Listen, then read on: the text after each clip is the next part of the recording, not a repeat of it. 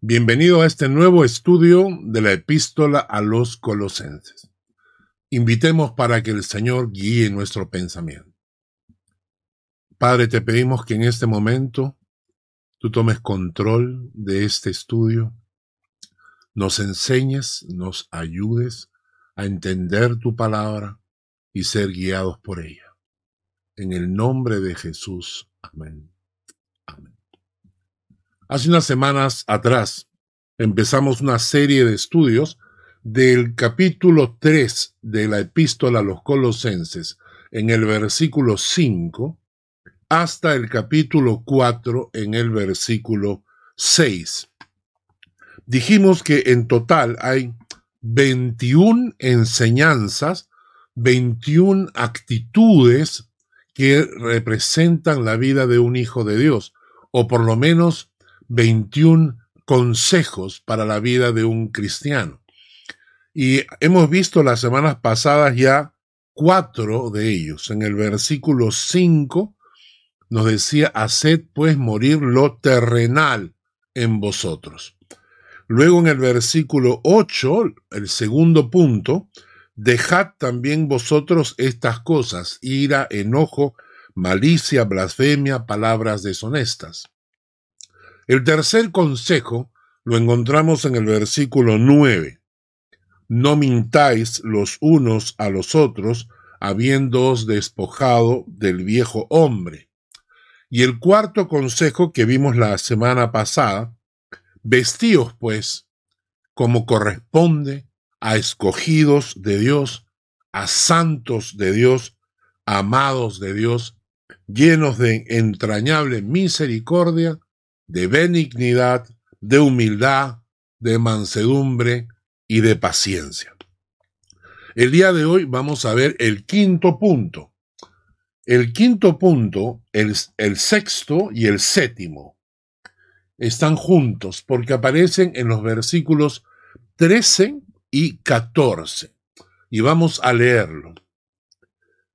Versículo 13 y 14 soportándoos unos a otros y perdonándoos unos a otros de la manera que Cristo os perdonó.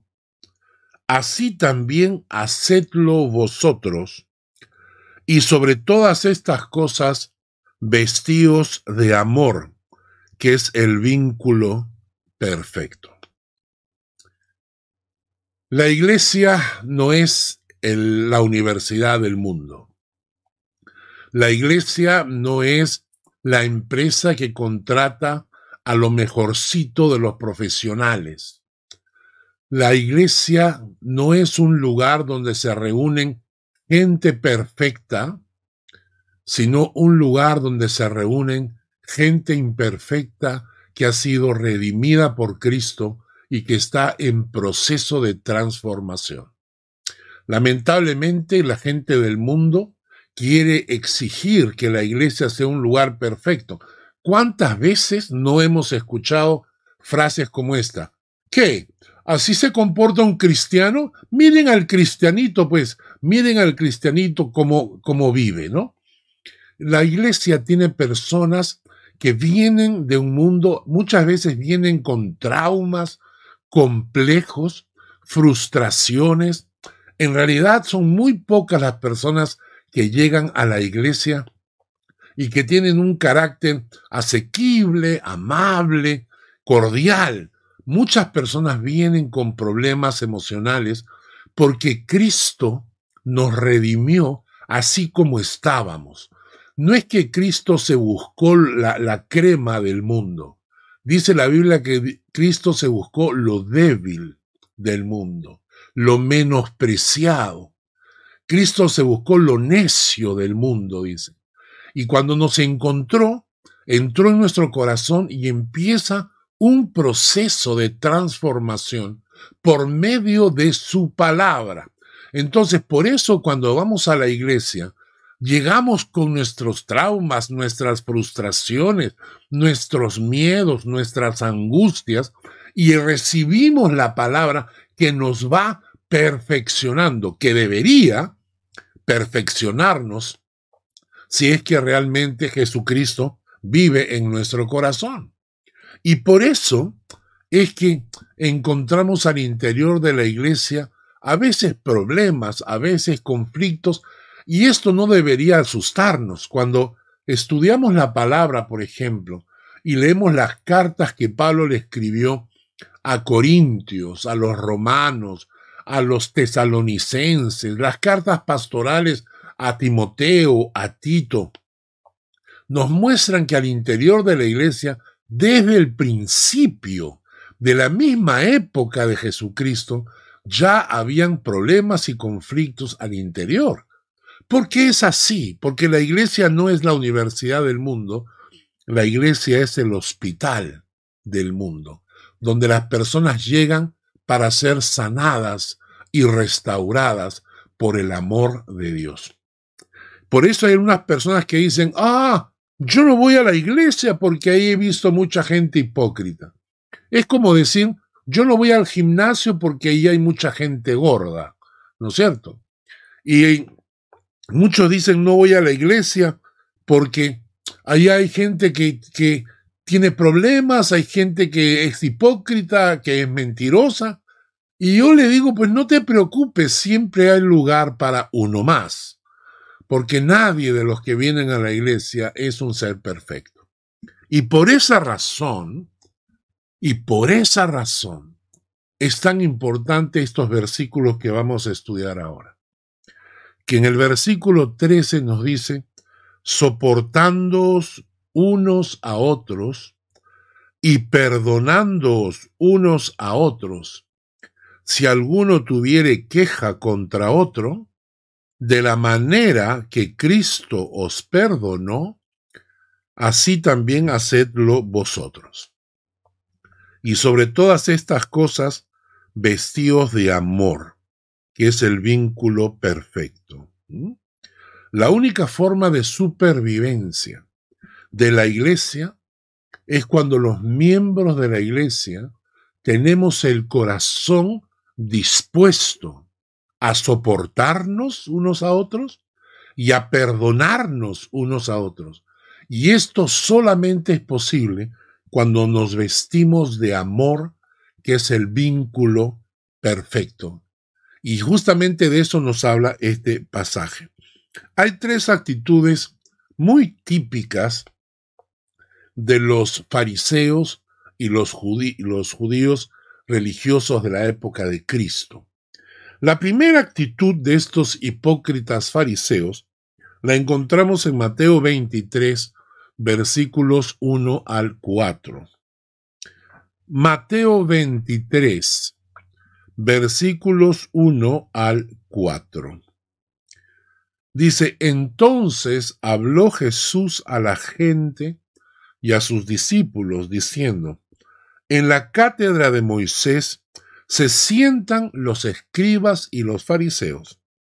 Así que todo lo que os digan que guardéis, guardadlo y hacedlo, mas no hagáis conforme a sus obras, porque dicen y no hacen, porque atan cargas pesadas y difíciles de llevar y las ponen sobre los hombros de los hombres, pero ellos ni con un dedo quieren moverlas.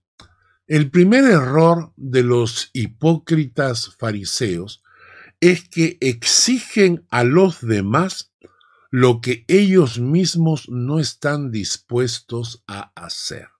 Voy a repetir, exigen a los demás lo que ellos mismos no están dispuestos a hacer.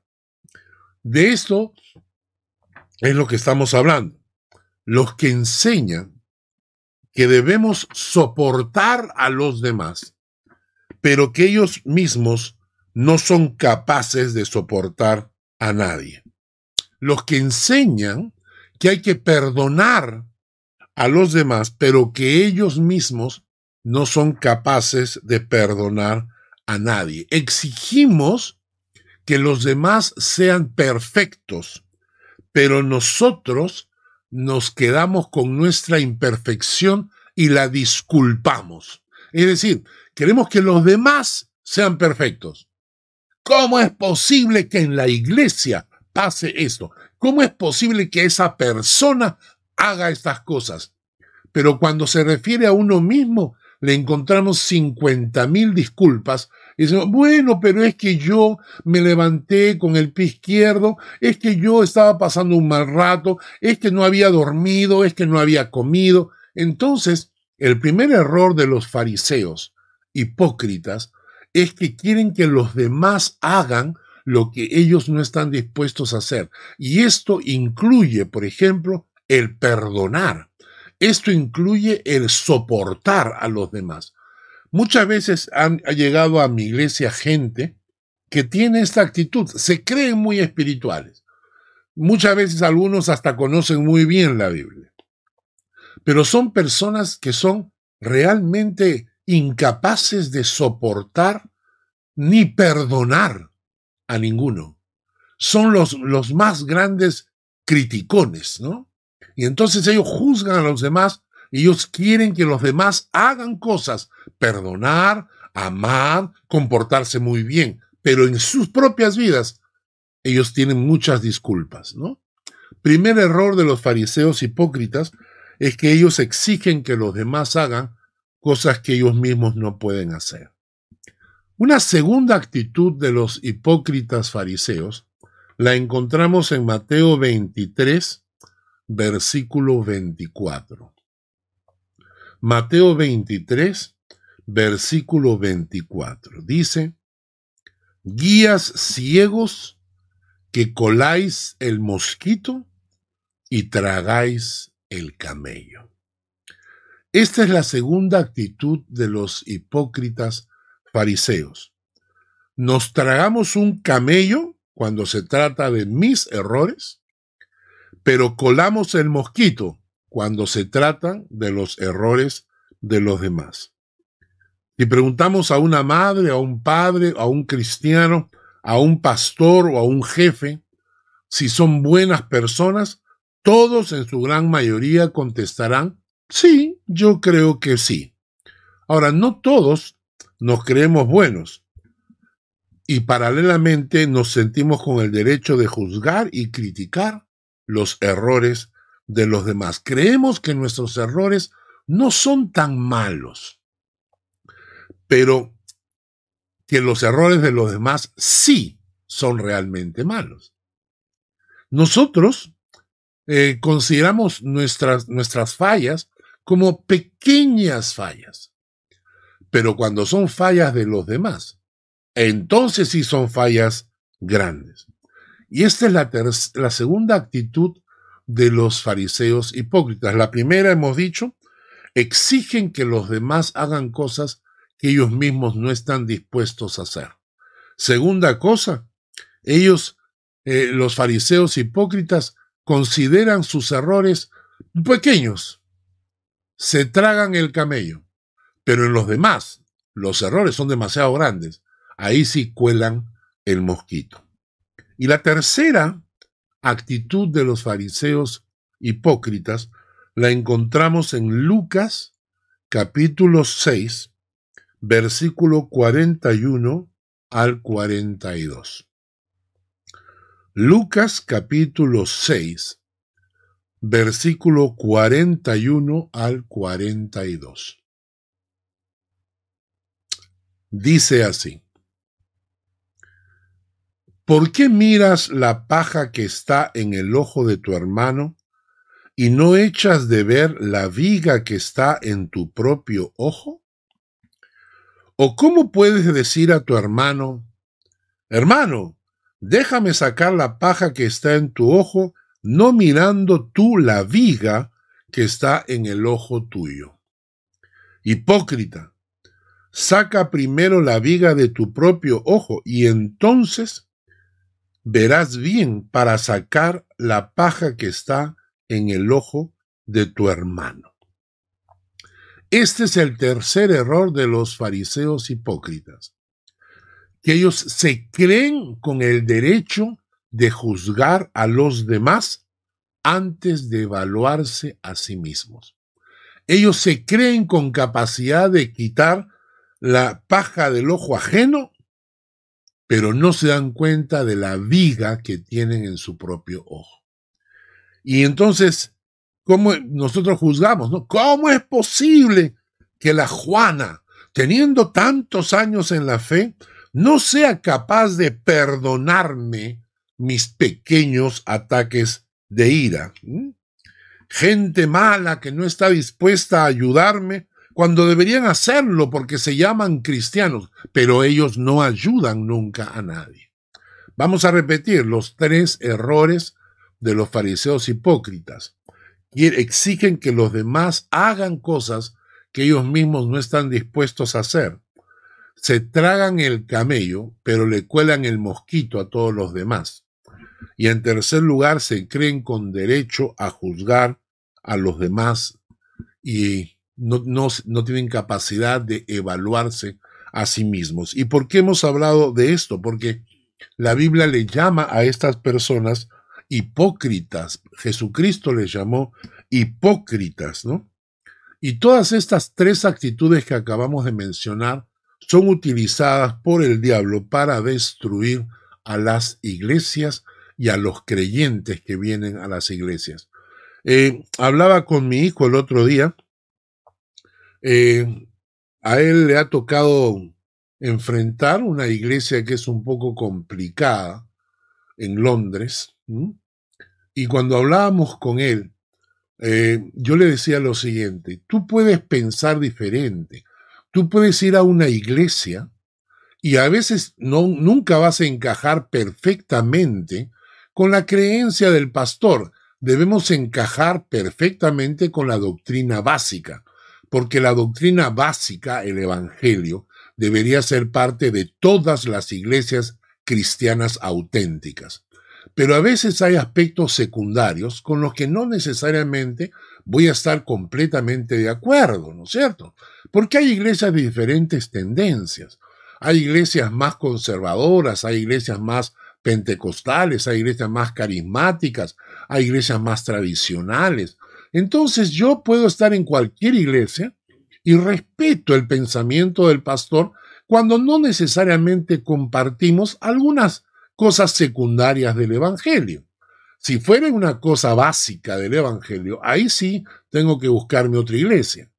Si estoy metido en una de estas iglesias eh, proféticas apostólicas que declaran y confiesan y todo eso, pues mejor me salgo y me busco una iglesia de sana doctrina.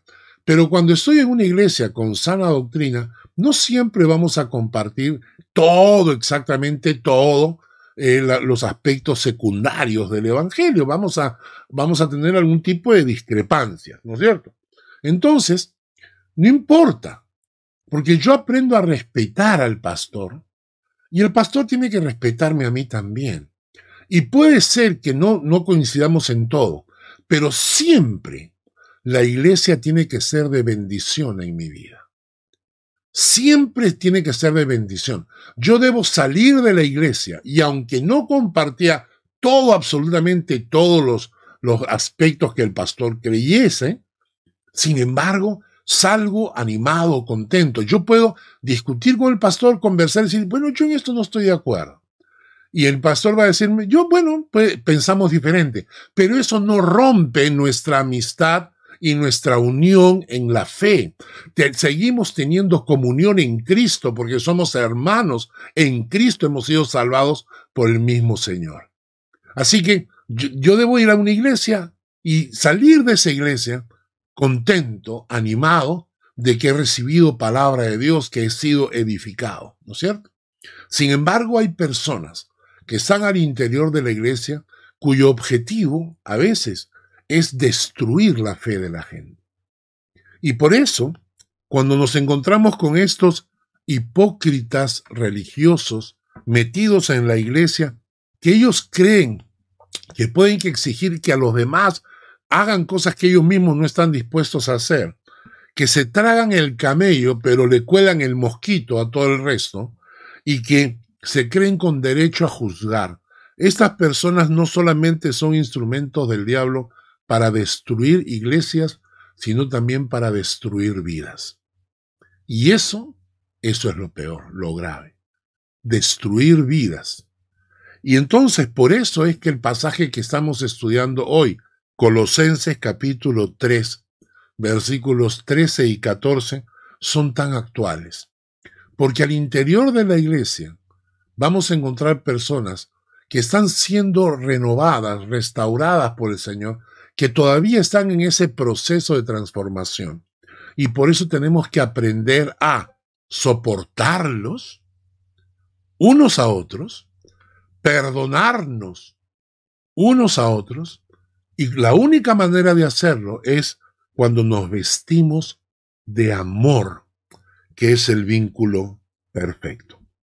Vamos a estudiar estas, estos dos términos, soportarnos unos a otros, perdonarnos unos a otros, y por último, ¿qué significa vestirnos de amor? En primer lugar, quiero quiero que notemos lo siguiente. La palabra que aparece acá, soportarnos unos a otros o perdonarnos unos a otros, en el griego, unos a otros, en el griego es una sola palabra que significa alelón. Esta palabra alelón, que se traduce como unos a otros, define una relación biunívoca. ¿Qué cosa es una relación biunívoca? Es una relación que tiene que tener ida y vuelta. O sea, es una acción que, que tengo que dar, pero que también debo recibir. Cuando, cuando esta acción va solo en un sentido, no funciona, no sirve. Es lo mismo en el matrimonio. Si yo en el matrimonio soy la única persona que da, pero no recibo, va a llegar un momento en que ese matrimonio se rompe. Entonces, cuando la Biblia utiliza el término unos a otros, está diciendo que es mi obligación hacerlo y que al mismo tiempo es obligación de los otros hacia mí es una obligación mutua. Entonces yo no puedo estar simplemente esperando recibir que me soporten o que me perdonen, sino que yo debo estar dispuesto a soportar y perdonar. No basta que yo quiera que lo hagan conmigo, es algo que yo también debo hacer con los demás. Alelón es la palabra en el griego para los que quieran apuntar que significa unos a otros. Y entonces empezamos cuando dice soportándoos unos a otros. La palabra acá soportar significa ser paciente, significa sobrellevar, significa tolerar, aguantar. Y esto es interesante porque según los estudiosos, soportar, esta palabra soportar, sostener, ¿no? Según los estudiosos está muy vinculado al término paciencia, que es el último aspecto mencionado en Colosenses capítulo 3 versículo 12 que estudiamos la semana pasada.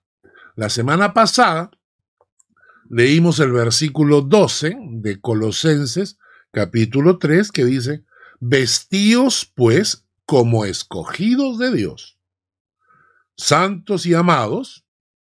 ¿Cómo se viste un escogido de Dios? Con entrañable misericordia, benignidad, humildad, mansedumbre y paciencia.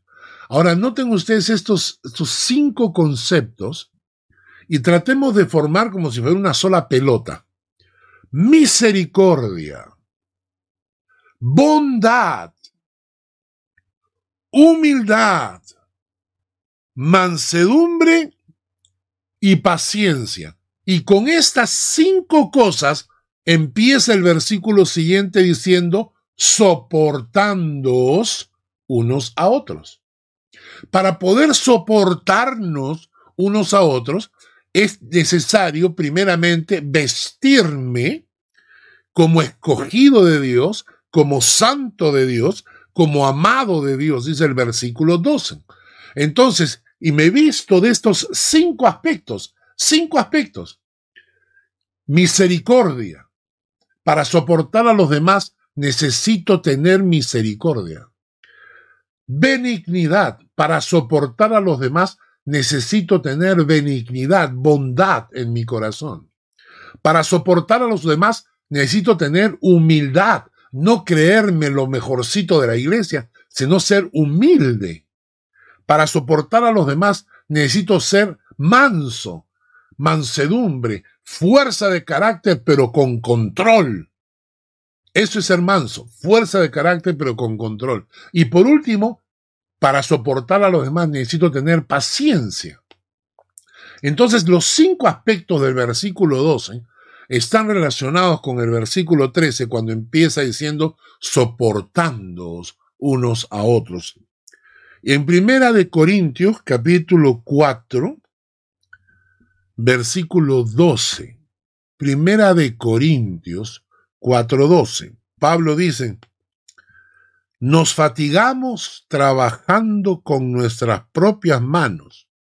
Nos maldicen, pero nosotros bendecimos. Padecemos persecución y lo soportamos. Esa capacidad de soportar, de aguantar, esa capacidad de sobrellevar los malos tiempos. De eso está hablando Pablo. Eh, en Efesios capítulo 4, versículos 1 y 2. Efesios capítulo 4, versículos 1 y 2. Pablo escribe, Yo pues preso en el Señor, os ruego que andéis como es digno de la vocación con que fuisteis llamados. Que andéis como es digno de esa vocación con la que hemos sido llamados, con toda humildad, mansedumbre y soportándoos con paciencia los unos a los otros en amor. Soportando con paciencia los unos a los otros con amor. ¿Mm? Y lo que está diciendo Pablo acá es que al interior de la iglesia vamos a encontrar personas cuyo carácter puede que no sea compatible con el nuestro. Vamos a encontrar personas que a veces reaccionan de una manera que no es de mi entero agrado. Y entonces yo clamo a Dios y le digo, Dios, viste mi corazón, viste mi corazón como un escogido de Dios, como alguien que ha sido escogido por el Altísimo. Y vísteme, vísteme con misericordia, vísteme con bondad, llena mi corazón de humildad, llena mi corazón de mansedumbre. Señor, llena mi corazón de paciencia, para que con todas estas cosas yo tenga la capacidad de soportar a estos hermanos que están empezando en el camino, que son a veces un poco difíciles, pero que yo sé que Dios los está transformando, porque Dios los ama a ellos como me ama a mí. En segundo lugar, Pablo nos dice en Colosenses capítulo 3, versículos 13 al 14, que no solamente debemos soportar, sino que tenemos que aprender. Tenemos que aprender a perdonarnos. Perdonándoos unos a otros. Y aquí la palabra perdonar significa aplicar la gracia de Dios. Aplicar la gracia de Dios. Karizomai Karizomai significa perdonar, aplicar la gracia de Dios. ¿Y qué significa la gracia de Dios? Algo inmerecido. Algo inmerecido. Ese significa la gracia. Recibir algo que no merecemos. Regalar algo. Otorgar un favor. condonar una deuda.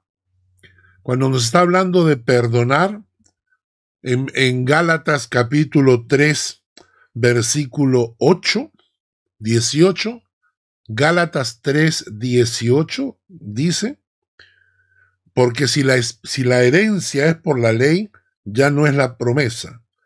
Dios la concedió a Abraham mediante la promesa. Dios le concedió a Abraham la herencia de eterna por una acción de gracia.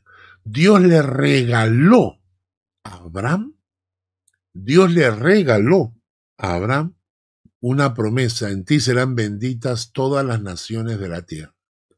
Perdonar significa dar generosamente, conceder algo que muchas veces la otra persona no merece.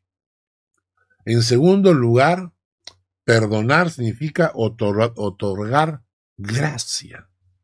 Otorgar gracia, algo inmerecido. En segunda de Corintios capítulo 2, 12, versículo 13 dice, porque en qué habéis sido menos que las otras iglesias, sino en que yo mismo no os he sido carga, perdonadme este agravio, dice Pablo. Perdonadme este agravio. Otórguenme la gracia de Dios y perdónenme si he cometido un error. Perdonar también significa cancelar una deuda. En Lucas capítulo 7, versículo 41 al 42 dice, Lucas capítulo 7, versículos 41 al 42. Un acreedor tenía dos deudores. A uno le debía 500 denarios y el otro 50 y no teniendo ellos con qué pagar, perdonó a ambos. Esa palabra perdonar, condonar una deuda, cancelar una deuda. Perdonar significa cancelar una deuda. Entonces, ¿qué significa perdonar? Perdonar significa conceder algo inmerecido, brindar la gracia de Dios, cancelar una deuda. Eso es lo que debemos hacer cuando alguien ha hecho algo que nos ha ofendido. Cuando alguien nos ha ofendido, tenemos que aprender a otorgar la gracia de Dios que hemos recibido. Dios nos, por su gracia, nos ha perdonado. Y basado en que Dios me ha perdonado, es que yo entrego ese mismo perdón a los demás. Y lo entrego cancelando una deuda, diciendo, ok, ya no me debes nada. Tú me ofendiste, pero yo cancelo esa deuda. Ya no hay una deuda entre tú y yo. Yo te perdono, te libero de esa deuda que tenías conmigo. Es interesante porque la Biblia cuando habla de perdonar, dice que Dios es grande en misericordia.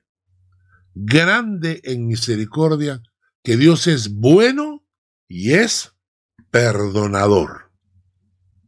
Textos bíblicos como Miqueas capítulo 7, versículo 18 y 19. ¿Qué Dios como tú que perdona la maldad y olvida el pecado del remanente de su heredad? No retuvo para siempre su enojo, porque se deleita en misericordia. Él volverá a tener misericordia de nosotros, sepultará nuestras iniquidades y las echará en lo profundo del mar todos nuestros pecados. Esa es la forma en que Dios nos perdona. Y quiero que repitamos este texto porque es importante. Miqueas capítulo 7, versículos 18 al 19 dice, ¿qué Dios como tú que perdona nuestra maldad y olvida el pecado del remanente de su heredad? no retuvo para siempre su enojo, porque se deleita en misericordia.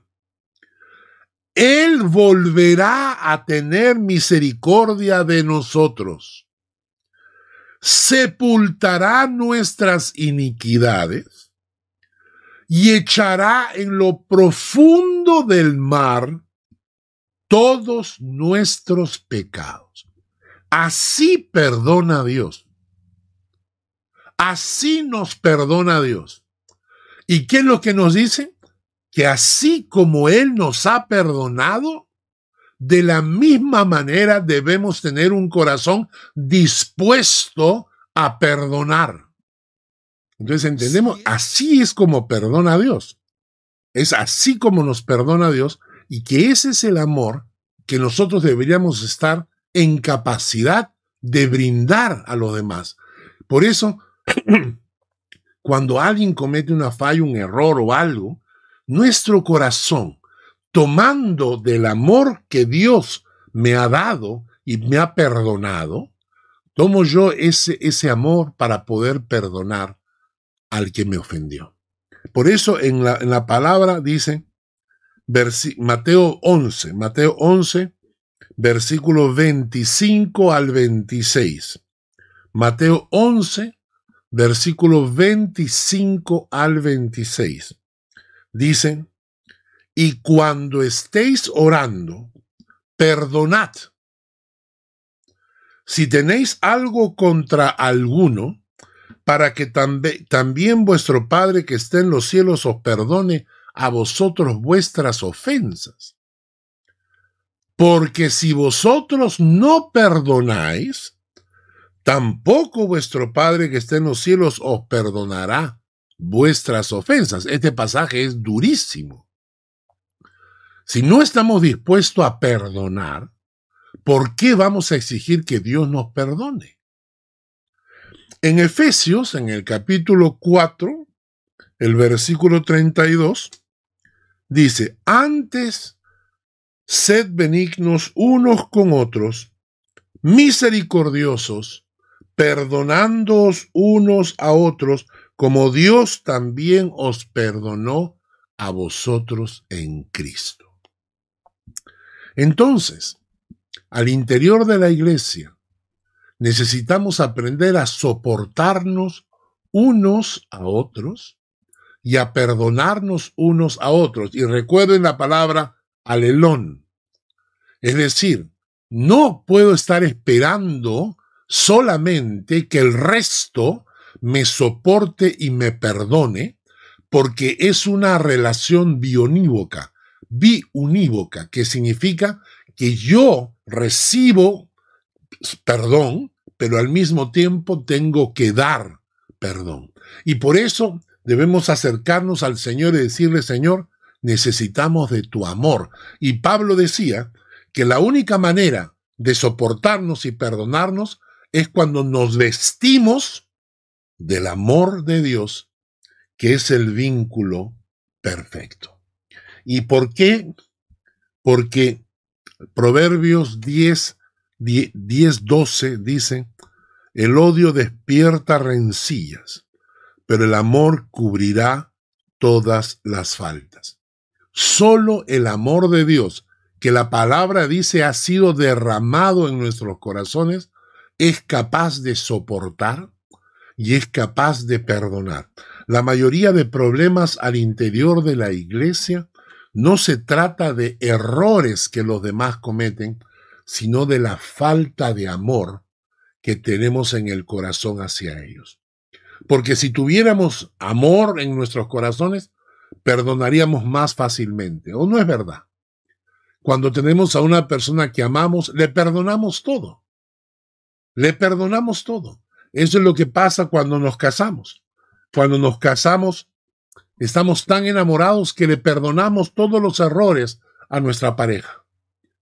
Pero con el, con el tiempo y matrimonio vamos perdiendo ese amor y entonces los errores comienzan a volverse más grandes y más grandes y empiezan las discusiones conyugales.